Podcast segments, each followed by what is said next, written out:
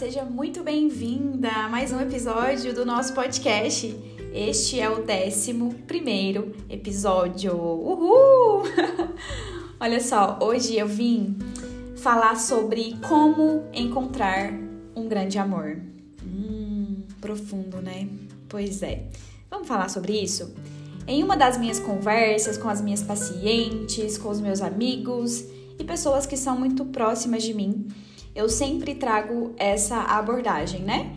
De como encontrar o grande amor da sua vida. Como encontrar? Então, partindo do princípio de que nós não fomos ensinadas a encontrar este amor. Nós fomos ensinadas a esperar este amor chegar, a sermos escolhidas, não é verdade? Então, muitas vezes nós passamos a vida inteira ali esperando o grande amor chegar, esperando a pessoa certa aparecer e falando: "Deus, manda a pessoa certa para mim, eu quero encontrar a pessoa certa, eu quero assim, assado". Enfim, e a gente tá sempre com este movimento para fora, esperando que essa pessoa chegue, né? Então, o, o, que, que, o que, que é o grande lance? É compreender que essa pessoa começa em você. Hum, essa pessoa começa em você. Olha que chave, olha que ouro, olha que diamante que eu tô te entregando agora. Se você entender isso, vai mudar todo o jogo da sua vida. Então, o grande amor da minha vida começa em mim mesma. Por quê? Porque se eu não me amo, se eu não me vejo, se eu não me sinto, se eu não me enxergo, se eu não me reconheço da forma que eu gostaria de ser, reconhecida, amada, valorizada, aceita, benquista, reconhecida e valorizada, eu não vou ser por ninguém, porque as pessoas me veem como eu me vejo. Então a grande pergunta é: como você se vê? Como você se dá esse amor que você tanto espera do outro, que você tanto projeta no outro para que o outro te dê aquilo que só você é capaz de se dar. Então, será que você não está deixando nas mãos do outro o seu amor? Esperando a fonte vir dele? Aí que tá, porque quando eu espero essa fonte do outro, do outro indivíduo, eu estou colocando o poder nas mãos dele. Então você deixa o poder do seu amor, da sua vida, da sua felicidade, da sua completude, da sua alegria, da sua vitalidade, da sua vibração nas mãos do outro ou você toma conta de tudo isso e faz algo de bom com isso e se torna autorresponsável pela sua história. É aí que tá, é essa autoanálise que eu quero trazer para você hoje. Então, o grande amor, ele começa em nós. Quando nos amamos, somos capazes de aprender a amar, de reconhecer o amor, de aprender a receber amor, de saber o que nos cabe e o que não nos cabe, o que está sendo servido em migalhas e o que está sendo servido em transbordo. Em qual mesa você quer sentar? Você passa a escolher com, em qual mesa você quer sentar, com quais pessoas você quer sentar, você escolhe sentar todos os dias. E quando o amor não está sendo mais oferecido, você tem coragem capacidade de levantar dessa mesa e sair deste lugar. De não se minimizar para caber um lugar por migalhas, por achar que você não é boa o suficiente, não é merecedora o suficiente. Aí entramos na síndrome da impostora. Não me acho merecedora, não me acho boa o suficiente. Não reconheço os meus valores. Não sou capaz de ficar sozinha, vou ficar na solidão. Não sou capaz de encontrar um parceiro melhor, porque nem deve ter. E a gente só encontra o que a gente é, Vou falar de novo. A gente só encontra quem a gente é. Lei universal: semelhante atrai semelhante. Então, será que eu estou sendo a pessoa que eu desejo encontrar? Deixa eu te contar uma história. Eu fiquei, permaneci durante cinco anos da minha vida solteira. Hum. Bom, tem vários pontos aí a serem analisados hoje, né? Com o meu grau de conhecimento, com o meu nível de conhecimento hoje. Porém, uh, eu lembro de uma coisa que eu sempre disse para mim mesma e para as pessoas quando elas me perguntavam por que eu estava sozinha. Uh, eu, eu dizia que eu estava me preparando, me tornando a pessoa que eu desejava encontrar. Porque eu estava cansada de atrair homens indisponíveis emocionalmente. Eu estava cansada de buscar o meu pai nos relacionamentos e não sentir tesão no relacionamento.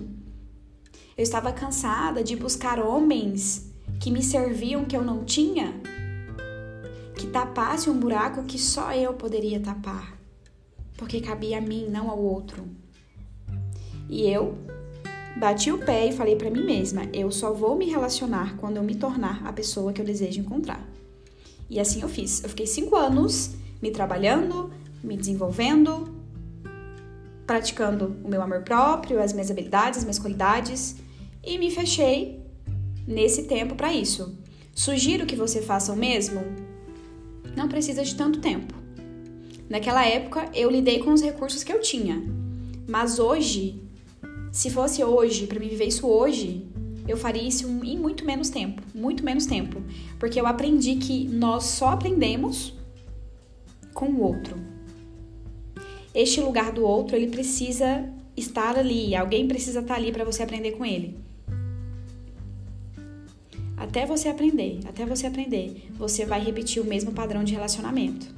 Porque o, relacionamento mais importante, mais saboroso, mais gostoso, uh, mais feliz, mais agradável, uh, enfim, é o relacionamento com você mesma. Então a gente precisa desse tempo de maturação da nossa identidade, da nossa essência, para compreender quem somos e se nos amamos.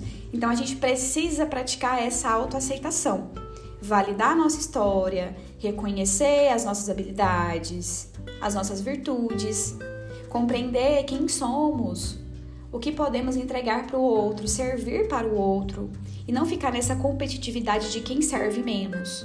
Quem mostra menos suas vulnerabilidades? Quem ama menos? Meu Deus, a gente está vivendo uma geração assim. Isso é péssimo. Isso é péssimo. Porque uma coisa que eu sempre falo: o amor é a cura que eu, você e o mundo precisa. Se não tiver amor, não existe cura. Então, aonde que o rio da sua vida parou? Aonde que deixou de existir amor por você? Em que lugar que você está hoje que você não consegue se tirar daí e está esperando que um salvador venha, um herói venha te salvar, quando na verdade você tem que se salvar.